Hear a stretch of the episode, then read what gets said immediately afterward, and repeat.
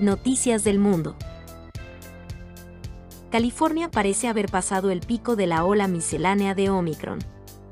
California ha mostrado signos de dar un giro a la ola Omicron de la pandemia de coronavirus, con tasas de infección cayendo y admisiones hospitalarias muy por debajo del diluvio masivo que los funcionarios temían hace unas semanas.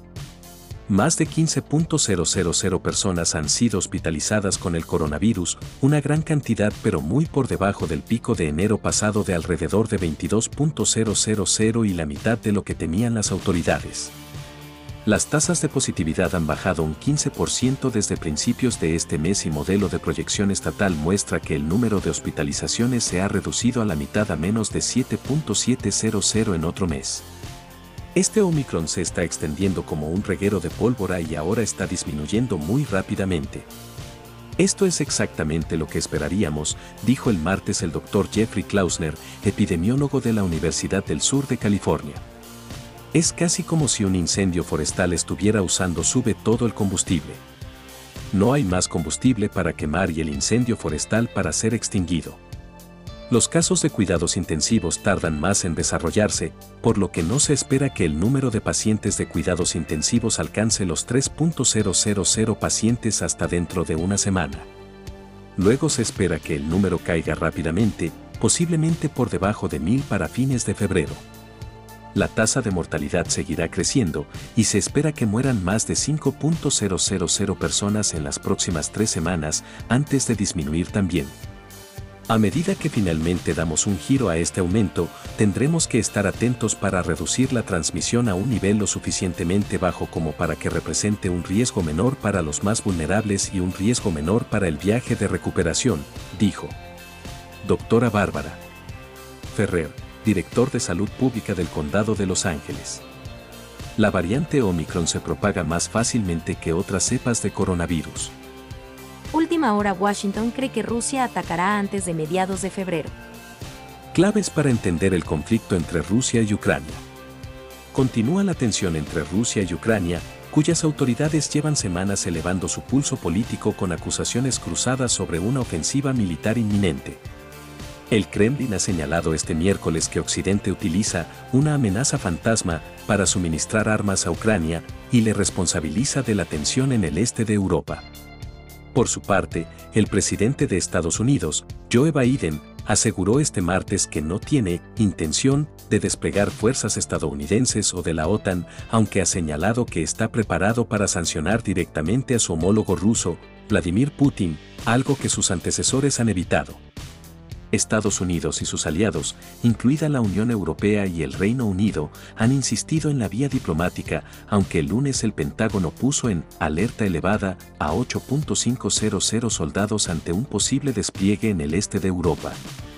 Rusia recibió este miércoles la respuesta de Estados Unidos a las garantías de seguridad que exige para frenar la expansión de la OTAN hacia sus fronteras, informó el Ministerio de Exteriores en un comunicado. La respuesta fue entregada al viceministro ruso Alexander Brusko por el embajador de Estados Unidos en Rusia, Yon Sullivan. La subsecretaria de Estado de Estados Unidos, Wendy Sherman, considera que Rusia utilizará la fuerza militar contra Ucrania de aquí a mediados de febrero, aunque recalcó que desconoce si el presidente ruso, Vladimir Putin, tomará la decisión de atacar al país vecino. No sé qué está en la mente del presidente Putin.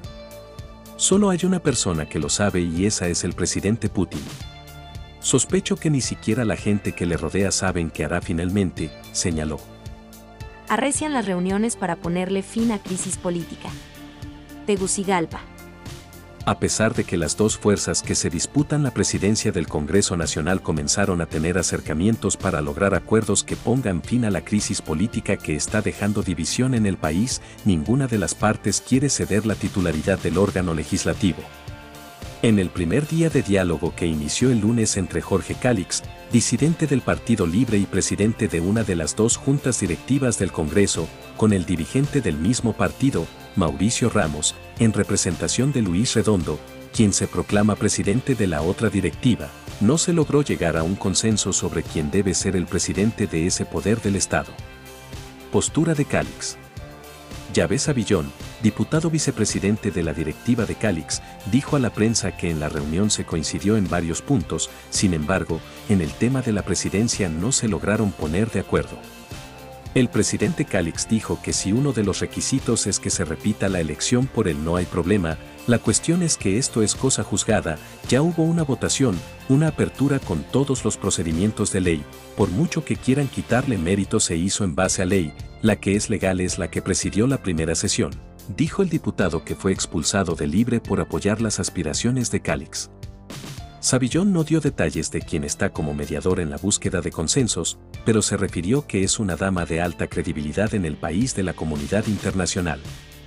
Quiere mucho Honduras, quiere que el país siga adelante, ella quiere que esto no se descomponga y creo que las partes, tanto de parte de Salvador Nasralla como del presidente Jorge Calix le tienen mucho respeto y estima, expresó. Postura de libre. Por su parte, Mauricio Ramos explicó que el encuentro fue entre un equipo que está buscando el acercamiento para poder hacerles conciencia a sus compañeros que se deben volver. Juan Miguel Hernández León, presidente del Círculo de Bellas Artes, este miércoles en el Aula de Cultura de Sur. Pocos saben que el presidente del Círculo de Bellas Artes nació en Málaga.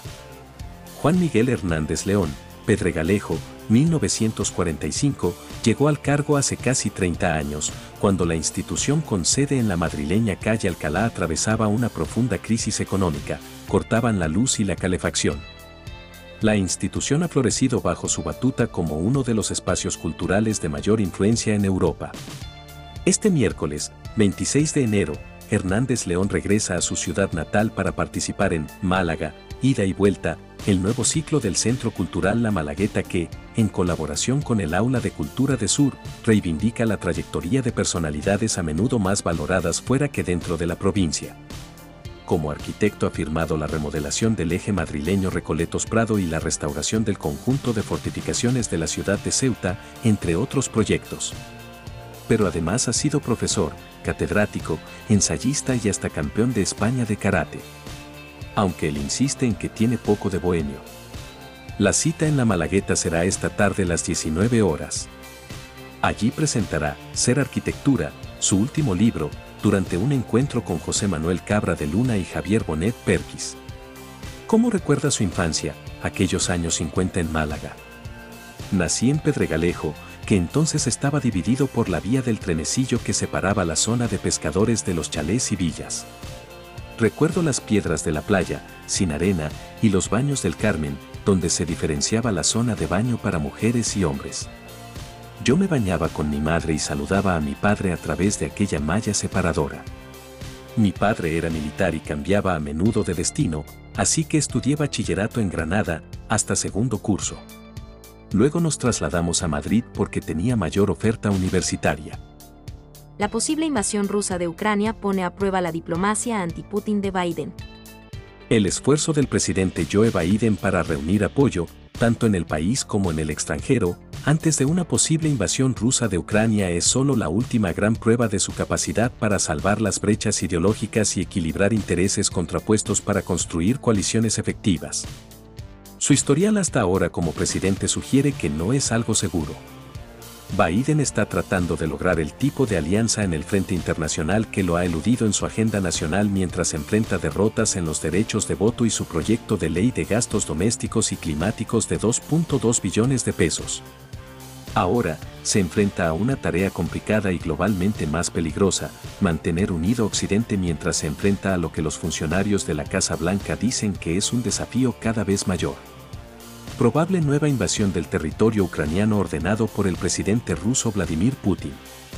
La acumulación de momentos difíciles está proporcionando una prueba importante de los pilares gemelos de la candidatura de Biden para 2020, que podría hacer las cosas de manera competente en casa y restaurar la posición de Estados Unidos en el mundo después de los volátiles cuatro años de Donald Trump en la Casa Blanca comenzando con el final desordenado de la guerra en Afganistán a fines del verano, el aumento en los casos de COVID en el otoño, superpuesto por preocupaciones económicas de la inflación y la escasez de mano de obra y sus problemas con su agenda legislativa, Biden se encontró con un público estadounidense cansado que está viendo una serie de promesas incumplidas, dijo Christopher Bourik, director del Instituto de Opinión Pública en Muhlenberg College. La situación en Ucrania presenta otra prueba de su competencia. La última crisis se produce cuando Biden ya ha visto que su apoyo público se arrastra. Joaquín Bosch, la corrupción política valenciana ha llegado a parecerse a la de Centroamérica. Joaquín Bosch homenajea en su último libro a Joan Fuster, en el centenario de su nacimiento. La patria en la cartera tiene la misma estructura que altres els valencians, los hechos y los problemas. Para el magistrado, la propia figura de Fuster es un ejemplo de que la transición no fue un periodo idílico, los atentados con bombas que sufrió hicieron que dejara de intervenir en la vida pública y que su voz dejara de escucharse. Defiende que la democracia no rompió con las prácticas fraudulentas del franquismo. Hay prácticas de la dictadura y hábitos sociológicos con continuidad hasta ahora. Es absurdo culpabilizar al régimen de Franco de la situación actual pero para resolverla debemos analizar qué fue el franquismo y sus redes clientelares. De los 50 últimos ministros de Franco la mitad siguieron en política y la otra mitad en consejos de administración de las grandes empresas del país. Franco era un corrupto, un corruptor, o ambas cosas. Franco era un dictador en la cúspide de un sistema corrompido que afectaba a ministros, generales, empresarios y escalones inferiores en todos los territorios. Franco se enriqueció con prácticas corruptas y utilizó la corrupción para controlar a sus subordinados. Entendió que los intereses unen más que la ideología. Última hora sobre el coronavirus y la actualidad política. Dinamarca eliminará el próximo martes las restricciones impuestas por la cuarta ola de coronavirus, pese a las cifras récord de contagio, por la menor peligrosidad de la variante Omicron y el alto número de personas inmunizadas, ha anunciado este miércoles el gobierno. La COVID-19 dejará de ser considerada una enfermedad crítica para la sociedad en Dinamarca, que también fue uno de los primeros países en levantar las medidas en septiembre del año pasado, lo que implicará el cese de las medidas vigentes, ya no se usarán mascarillas en interiores y desaparecerán las restricciones en la restauración, la vida cultural y social, y reabrirán las discotecas. La primera ministra danesa, Mette Fredriksen, ha hablado de hito y de transición a una nueva fase y ha resaltado que la decisión cuenta con el aval de la Comisión de Científicos que asesora al gobierno desde el inicio de la pandemia.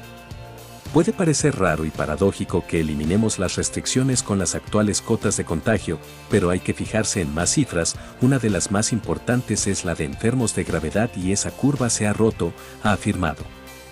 La primera ministra ha hablado de tres fases. En la primera, hasta primavera, se mantendrán recomendaciones para proteger a los grupos de riesgo, como el uso de mascarillas en asilos, así como la obligación de someterse a test para quienes viajen a Dinamarca y no estén vacunados. La segunda fase, hasta el otoño, será de vigilancia y de preparación para la tercera, el próximo invierno, en la que es muy posible que parte de la población o incluso toda tenga que vacunarse otra vez, dijo Fredriksen. Una oportunidad en el Ministerio de las Culturas. Tras una pandemia de destrucción de trabajo en el sector creativo y en medio de un proceso constituyente que se ha propuesto incluir derechos culturales en la nueva constitución, el presidente electo Gabriel Boric ha nombrado a quien será ministra de las Culturas, las Artes y el Patrimonio, Julieta Bratsky. Con una vasta trayectoria en investigación en el campo cultural y constante presencia en los debates y acciones impulsados por distintas entidades gremiales, su nombramiento abre la oportunidad de ponderar el rol de un sector históricamente postergado en la agenda pública, visibilizar su contribución y dar un paso decisivo para la instalación de la coordenada cultural como un enfoque transversal en la acción del Estado.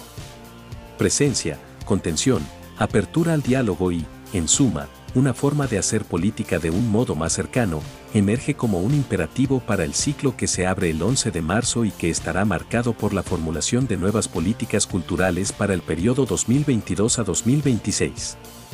Partiendo por las urgencias, una primera decisión relevante para la ministra será en un tema en el que es experta, la precariedad de las condiciones laborales de las trabajadoras y los trabajadores culturales. El programa de gobierno recoge este guante y persigue convocar a un diálogo social vinculante con las organizaciones para avanzar en esta materia. Aparece en el horizonte la creación de un estatuto que, tal y como lo han hecho países como España, Austria y Colombia, reconozca las particularidades de la actividad y otorgue dignidad a quienes la ejercen. Se trata de personas que por lo general son altamente cualificadas, pero que no reciben una retribución económica que les permita hacer sostenible su trabajo. ¿Será Omicron el final de la pandemia? Banalizar una enfermedad de la que todavía desconocemos mucho podría ser precipitado. Después de más de dos años de pandemia, hemos llegado a una situación en la que el número de infecciones causadas por el SARS-CoV-2 es más alto que nunca. Muchos de nosotros, a pesar de haber recibido la pauta completa de vacunación, hemos sufrido la COVID-19 recientemente y barra diagonal o conocemos a personas que en estos momentos están en cuarentena debido a algún contagio. Sin embargo, a pesar de las alarmantes cifras de casos, el hecho de que la variante Omicron aparentemente cause síntomas más leves que sus predecesoras podría estar conduciendo a una trivialización de la enfermedad. Todo el mundo parece resignado a que, antes o después, se contagiará, lo que hace que incluso haya quien piense que cuanto antes mejor. Los virus se optimizan gracias a su gran potencial evolutivo. Para que un virus procedente de animales cause una pandemia en la población humana, necesita superar una serie de barreras. En primer lugar, debe poder interaccionar con una molécula de la superficie de nuestras células que permita su entrada en ellas, nada sencillo. Una vez dentro, el virus se encuentra con un ambiente que es menos favorable para su multiplicación que el que existía en el animal que infectaba habitualmente. Por último, es necesario que encuentre vías de salida al exterior que le permitan transmitirse eficientemente entre individuos, de modo que se genere una cadena de transmisión estable. Para superar todas esas barreras, los virus disponen de una herramienta muy potente que es su gran potencial evolutivo. Cada vez que un virus penetra en un nuevo individuo, durante el curso de la infección va a producir miles de millones de copias de su genoma y prácticamente cada vez que se produce una de estas copias se genera al menos un error, una mutación, empleando un término un poco más técnico. Por tanto, cada persona infectada no solo es que contenga un número inmenso de virus, sino que la mayoría de esos virus son diferentes unos de otros. Cultura UNAM no descartará el lenguaje inclusivo. Pospandemia y pospatriarcado serán dos ejes coyunturales en la gestión de la novelista, cuentista, ensayista, traductora, catedrática y académica Rosa Beltrán Álvarez al frente de la Coordinación de Difusión Cultural de la Universidad Nacional Autónoma de México, UNAM, cargo que asumió de manera oficial el pasado lunes en relevo del también escritor Jorge Boulpi Escalante. Este martes, en un encuentro con los medios de comunicación, la nueva coordinadora de Cultura UNAM abundó sobre estos dos puntos, pero sobre todo en el pospatriarcado, palabra que, celebró, es ya una de las que causa más ruido. Tiene que ver con la diversidad, la inclusión, la igualdad, las nuevas masculinidades, con formas de pensarnos de una manera distinta, de analizar y estudiar el machismo que además no es privativo de los hombres, también de las mujeres es una cultura milenaria heredada y que vamos a visibilizar, declaró de inicio. Por ello, anticipó, el patriarcado será una constante en primer plano de las mesas de discusión que impulse Cultura UNAMI, por este mismo efecto, la visibilización de nuevas formas de enunciar la diversidad. Sobre su visión feminista indicó que, en primera instancia puede resultar excluyente para los hombres y desde luego que no lo es, invita a que pensemos cómo hemos vivido hasta ahora y por qué ha habido tantos problemas y tanta violencia de género en el mundo. La lengua es un organismo vivo, no se puede controlar. A lo largo del intercambio con representantes de la fuente cultural, Rosa Beltrán empleó el lenguaje inclusivo y el desdoblamiento del mismo. Por ello se le consultó si estas maneras de expresión serán una constante de su administración en Cultura UNAM.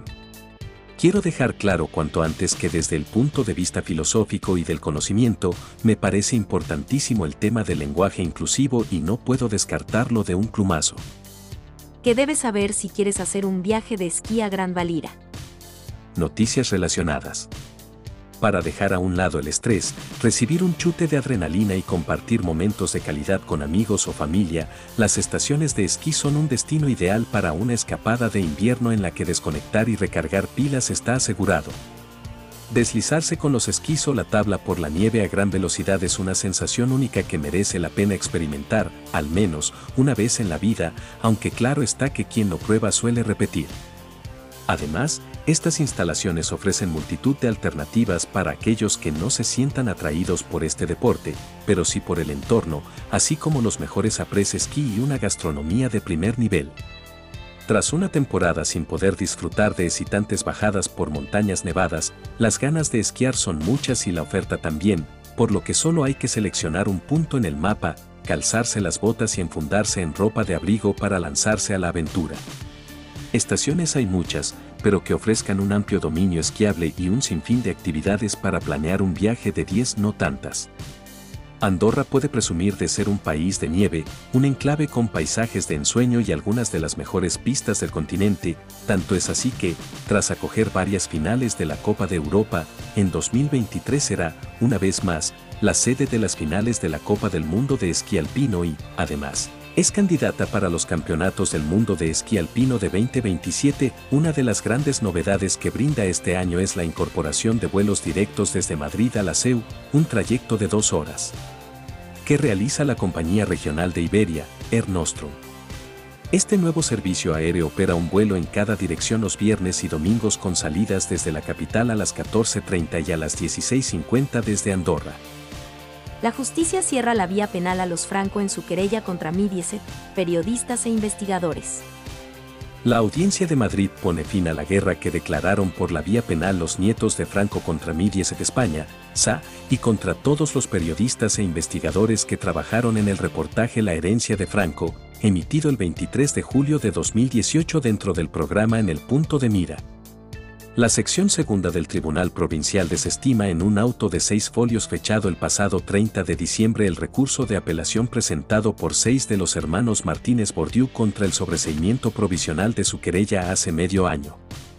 Aquella decisión la había tomado la titular del Juzgado de Instrucción número 39 de Madrid, Belén Sánchez Hernández, y ahora la apuntala definitivamente la audiencia, por lo que queda archivado el caso penal, sin posibilidad de recurso, de las supuestas calumnias e injurias que según la familia se vertían en aquel espacio televisivo dedicado a diseccionar los orígenes del abultado patrimonio familiar. Los magistrados respaldan el auto de la juez de instrucción y apelan al artículo 20.1 de la Constitución, el que, que protege el derecho a expresar y difundir libremente los pensamientos, ideas y opiniones mediante la palabra, el escrito o cualquier otro medio de reproducción. Para la audiencia, la aplicación del tipo penal a la hora de considerar si se incurre en delito no debe resultar ni desalentadora del ejercicio de las libertades de expresión e información, ni desproporcionada y ceñida al campo que la propia Constitución ha dejado fuera del ámbito protegido por el artículo 20.1. Su notoria amplitud, según se trate de libertad de expresión o de libertad de información, concluye el auto al que ha tenido acceso el país, amparan o propician no ya la emisión de determinados juicios personales y subjetivos, creencias, pensamientos y opiniones como las que se recogen en el reportaje denunciado, sino la narración de determinados hechos que contiene aquel. Viaje a los baños premium de Atocha para entender cómo funciona el mundo de hoy. El martes por la mañana, la confusión reina en Atocha. Es que no tengo cambio. Puede pagar con tarjeta, responde al viajero despistado la mujer que se encarga de que los flamantes aseos premium instalados en la estación brillen siempre como una patena y, ya de paso, que su mera presencia impida que nadie les dé un uso incorrecto. Pago el euro y obtengo un pequeño papel con un código QR que me abre las puertas a un nuevo universo, los baños de Atocha versión premium. He acudido convencido por los parabienes que el cónsul honorario holandés Dirk Kramer destinó a los lavabos inaugurados en Sanz el pasado verano. Es la primera vez que como cónsul inauguro unos lavabos, pero debo decir que me llamaron hace dos semanas y cuando me lo propusieron no dudé ni un solo segundo en decir que vendría a hacerlo, dijo en aquella ocasión, como recoge, el país. Es como entrar en la jungla, literalmente, hay mucho verde y se oyen pájaros, es normal que un cónsul inaugure inodoros porque ir al lavabo es algo habitual y que ayuda a la gente, añadió. Si un cónsul inaugura un inodoro, porque un periodista no va a ensuciarse las manos. Juan Hendrik Restroms es la empresa holandesa que ganó el año pasado la licitación de Adif para darle un toque premium a uno de los puntos más controvertidos de nuestro paisaje urbano. Al otro lado del torno, la jungla, es decir, un jardín vertical de esos tan de moda. En los aseos Premium hay luz brillante, pantallas planas que reflejan los mensajes de la compañía, consejo de higiene, lávate las manos durante al menos 20 segundos y cubículos no particularmente grandes donde suenan pajaritos como si en lugar de uno de los puntos más contaminados de Madrid me encontrase en el Amazonas. Inquietante ideologización José María Torras Col reafirma justicia neutral. Es francamente preocupante detectar en diversos ámbitos de servicios públicos esenciales la irrupción de un indisimulado afán ideologizante y adoctrinador, una inquietante ideologización, frente al independiente, noble, acendrado, probo y desvelado ejercicio profesional de los servidores públicos. Muestras de ello, según las denuncias formuladas, las hallamos en la enseñanza, con resoluciones judiciales desatendidas, el que en Cataluña se destituya, a guisa de purga, a la cúpula de la Policía Autonómica, sin explicaciones razonables ni convincentes, el que se imbuya e impregne de determinada ideología el temario de oposiciones a la carrera diplomática, y, lo que es más grave, el riesgo de ideologización de la justicia. No es que la política se haya judicializado o que la justicia se haya politizado, lo que sin duda ha acontecido en determinados casos. Es que se vislumbran inquietantes atisbos o intentos de ideologización de la justicia en detrimento de la neutralidad e imparcialidad objetiva y subjetiva. La ministra de Igualdad alude enfática y reiteradamente a la justicia feminista, contraponiéndola y recriminando la justicia patriarcal. En un reciente acto celebrado en el Colegio de Abogados de Madrid, el decano replicó a la ministra afirmando que no estaba de acuerdo en que tengamos que tener una justicia feminista, como tampoco estaba de acuerdo en que tengamos que tener una justicia machista, sino que tenemos que tener una justicia independiente. Es decir, una justicia neutral que no se incline hacia un lado ni hacia el otro. Esas palabras, que algunos rápidamente tildaron de políticamente incorrectas, ponen de manifiesto el temor presente en una parte de la sociedad y del colectivo de juristas, abogados, catedráticos y profesores, y también de jueces, fiscales y letrados de la Administración de Justicia, de preguntarse si estamos en presencia de un intento de determinismo. Mercado Mundial de Entretenimiento en el Automóvil, superar para 2031. El informe de investigación de mercado entretenimiento en el automóvil presenta nuevos desarrollos recientes, análisis de importación y exportación, regulaciones comerciales, optimización de la cadena de valor, el impacto de los actores nacionales y del mercado, analiza oportunidades en términos de bolsas de ingresos emergentes y cambios en las regulaciones del mercado. También destaca el análisis de crecimiento del mercado estratégico, el tamaño del mercado, los crecimientos del mercado de categorías, las aprobaciones de productos, los lanzamientos de productos y la expansión geográfica en el mercado entretenimiento en el automóvil. Este informe proporciona un estudio en profundidad del mercado entretenimiento en el automóvil mediante el análisis FODA, es decir, fortaleza, debilidad, oportunidad y amenaza para la organización. El informe de mercado entretenimiento en el automóvil también proporciona una encuesta en profundidad de los principales actores del mercado que se basa en los diversos objetivos de una organización, como el perfil, el esquema del producto, la cantidad de producción, la materia prima requerida y la producción. La salud financiera de la organización. El informe de investigación de mercado entretenimiento en el automóvil presenta nuevos desarrollos recientes, análisis de importación y exportación, regulaciones comerciales, optimización de la cadena de valor, el impacto de los actores nacionales y del mercado, analiza oportunidades en términos de bolsas de ingresos emergentes y cambios en las regulaciones del mercado. También destaca el análisis de crecimiento del mercado estratégico, el tamaño del mercado, los crecimientos del mercado de categorías, las aprobaciones de productos, los lanzamientos de productos y la expansión geográfica en el mercado entretenimiento en el automóvil. Rase una vez la política. La política que debe ocuparse del bien común, de los intereses generales, ha sido desplazada del puesto de mando por grupos que utilizan todos los recursos a su alcance para erosionarlo con, destruirlo y consagrar en su lugar los grandes negocios de los menos. En un mundo nadie se encarga de cuidar la salud global de la humanidad, de la ecóloga, de la vida de las especies, la globalización no es un cuento. Es real pero a diferencia de otras globalizaciones habidas a lo largo de la historia, la que vivimos no tiene dirección política, está regida por el mercado. Esto quiere decir que quien decide la marcha del mundo global no son personas elegidas de manera democrática, ni siquiera pertenecen al ámbito de la política, son sencillamente acumuladores de dinero, especuladores. La ausencia de una dirección política nos hace más vulnerables.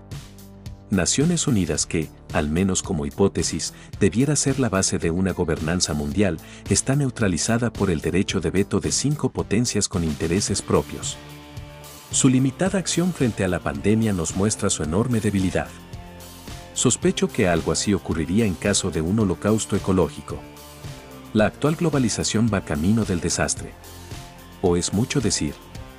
Lo cierto es que los poderes políticos van aplicando ante la superioridad de recursos de sus atacantes. Los políticos sucumben y los intereses privados se imponen. El caos de directrices que padecemos en la lucha contra la pandemia no es sino el espejo de una acción política débil, contradictoria y por consiguiente confusa. Un mundo dirigido por los mercados nunca contemplará el bien común como prioritario. Al contrario, buscará su hegemonía en la toma de decisiones que afectan a la globalidad, haciendo que los gobiernos renuncien al control sobre transferencias financieras.